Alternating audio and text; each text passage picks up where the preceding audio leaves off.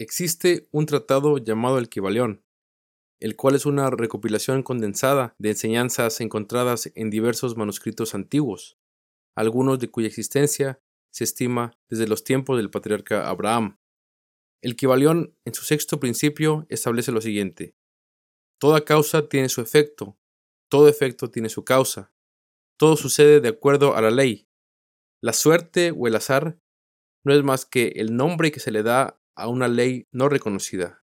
Hay muchos planos de casualidad, pero nada escapa a la ley. Los que estudian ciencias exactas continuamente comprueban la aplicación de este principio. Muchos fenómenos que antes se pensaba que no tenían explicación alguna, hoy en día se conoce que tienen una causa bastante definida. Por ejemplo, los rayos eran y siguen siendo considerados como una de las maravillas más extraordinarias de la naturaleza fueron imaginados antiguamente por los griegos como flechas de fuego lanzadas por Zeus como castigo contra los hombres. Y así transcurrieron los siglos en los cuales se desarrollaron algunas teorías especulativas y desarticuladas sobre cómo y por qué se originaban. No fue hasta 1752 cuando Benjamin Franklin, durante una tormenta eléctrica, elevó la que tal vez sea la cometa más famosa de la historia produciendo una descarga entre una llave metálica colocada al final del hilo de seda y su mano debidamente protegida.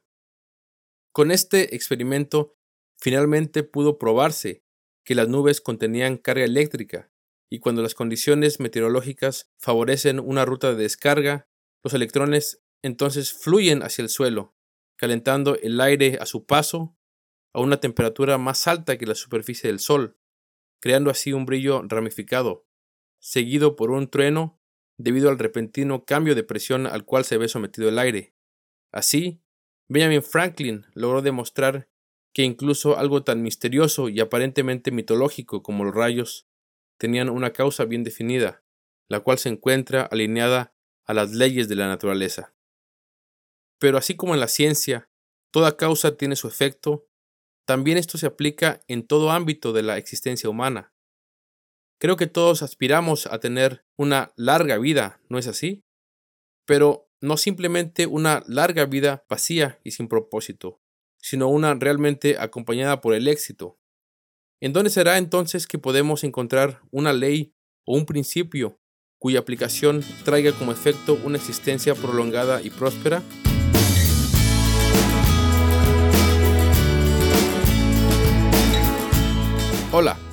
Mi nombre es Gatzainos y les doy la bienvenida a un nuevo episodio de Algo para Reflexionar, el podcast para jóvenes y jóvenes adultos de IDAM.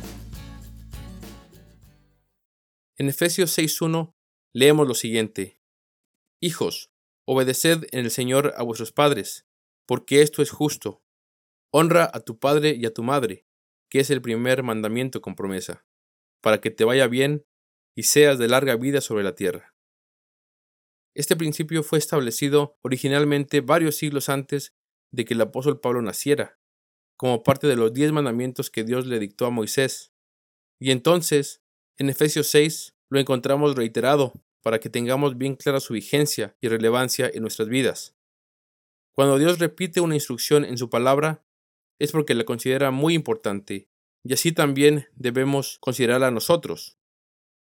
Algo magistral con respecto a este principio es la sencillez con la que está escrito. No contiene ningún tipo de simbología bíblica que alguien pudiera argumentar que complique de algún modo su entendimiento. Éxodo 20:12 simplemente establece la causa. Honra a tu padre y a tu madre, seguido de la promesa o su efecto, para que tus días se alarguen en la tierra que el Eterno tu Dios te da. Qué sencillo, ¿no? Y está ahí puesto para comprenderlo, para ponerlo por obra y empezar a cosechar sus beneficios. Veamos un ejemplo que nos demuestra cómo este mandamiento, al igual que todo lo que Dios ha establecido, se cumple al pie de, la letra. Y es el ejemplo de José, hijo de Jacob, alguien que indudablemente tuvo una vida fascinante y acompañada por el éxito. Su historia completa la encontramos a partir de Génesis capítulo 37.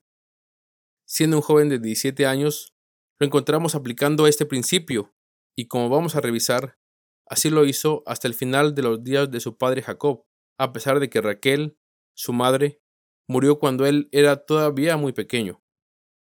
De entre todos los patriarcas de las doce tribus de Israel, Dios escogió y trabajó con aquel que honraba a su padre, a diferencia de sus hermanos, que con su conducta lo atormentaban.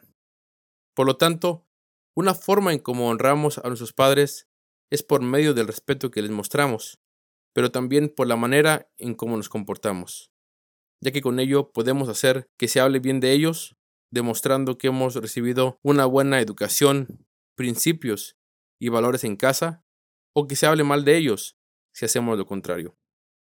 Proverbios 20, versículo 11 dice, Aún el muchacho es conocido por sus hechos, si su conducta fuere limpia y recta. Cuando conocemos a un muchacho o a una señorita que es amable e íntegra, por lo general, lo primero que se nos viene a la mente es que esa persona recibió una buena crianza de parte de sus padres. Pero si ese muchacho o señorita no se sabe comportar, solemos pensar lo contrario acerca de cómo fue educado, aunque en realidad sus padres hayan hecho un buen trabajo. Sin embargo, al comportarse de esa manera, daña la reputación de ellos y por lo tanto los está deshonrando. Continuando con la historia de José, sé que ustedes la conocen bien, pero démosle un rápido repaso. El joven José fue vendido por sus hermanos, que deshonraban a su padre, mintiéndole y haciéndolo sufrir, al arrebatarle a su hijo amado, y fue llevado por unos madianitas a Egipto, en donde lo vendieron a un alto funcionario de gobierno. Pero lo que nadie esperaba es lo que sucedió a continuación. Leemos en Génesis 39, versículo 2. Mas el Eterno estaba con José, y fue varón próspero.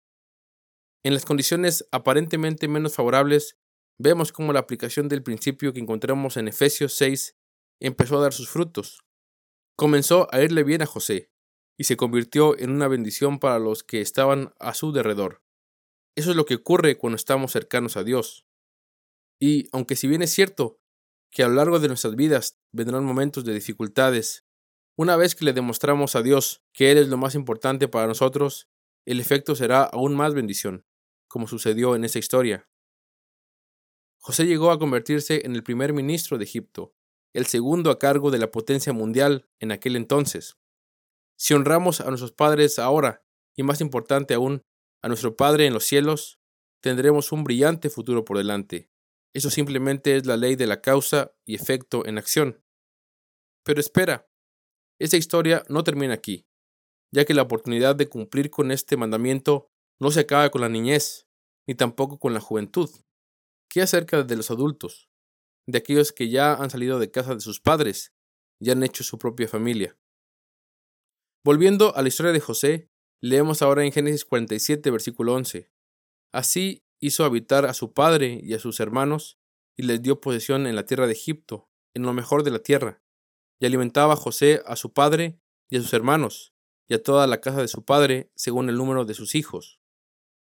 Comprobamos entonces que efectivamente José siguió aplicando este principio, incluso en su etapa adulta, y estando a cargo de tantas responsabilidades como gobernante de Egipto, salvando así la vida de sus hermanos, a pesar de lo mal que lo habían tratado, y velando por las necesidades físicas de su padre.